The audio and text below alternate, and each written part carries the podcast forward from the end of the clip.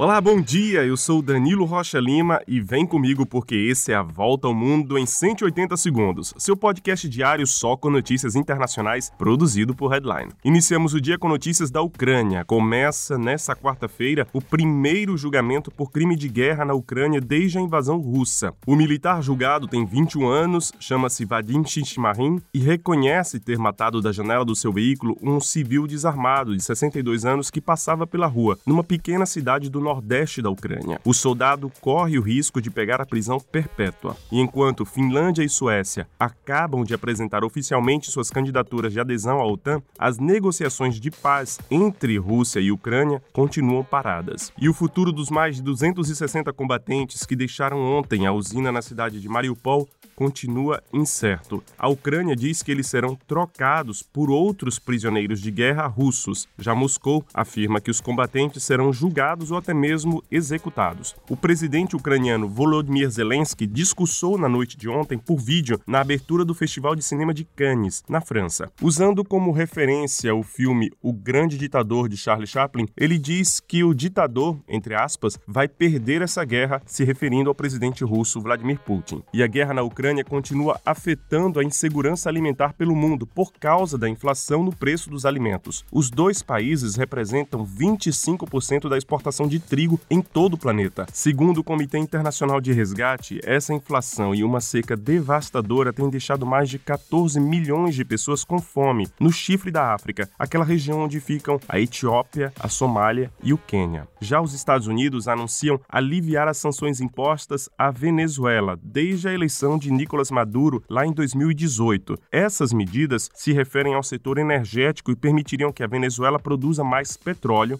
e o venda para o comércio internacional. A intenção é justamente diminuir a dependência de muitos países em relação ao petróleo da Rússia. E agora vamos para a Espanha, que pode se tornar o primeiro país europeu a aprovar uma licença menstrual de três dias. A legislação prevê que mulheres que sofrem de dores graves durante o período menstrual possam solicitar uma licença médica do trabalho. O ponto principal do projeto é a ampliação do acesso ao aborto no país. As jovens a partir de 16 anos também poderiam ter acesso ao procedimento sem autorização dos pais e o texto garante que o aborto seja realizado em hospitais públicos. A medida agora será encaminhada para aprovação pelo Poder Executivo. E a gente se encontra amanhã para mais uma volta ao mundo em 180 segundos, um podcast produzido por Headline.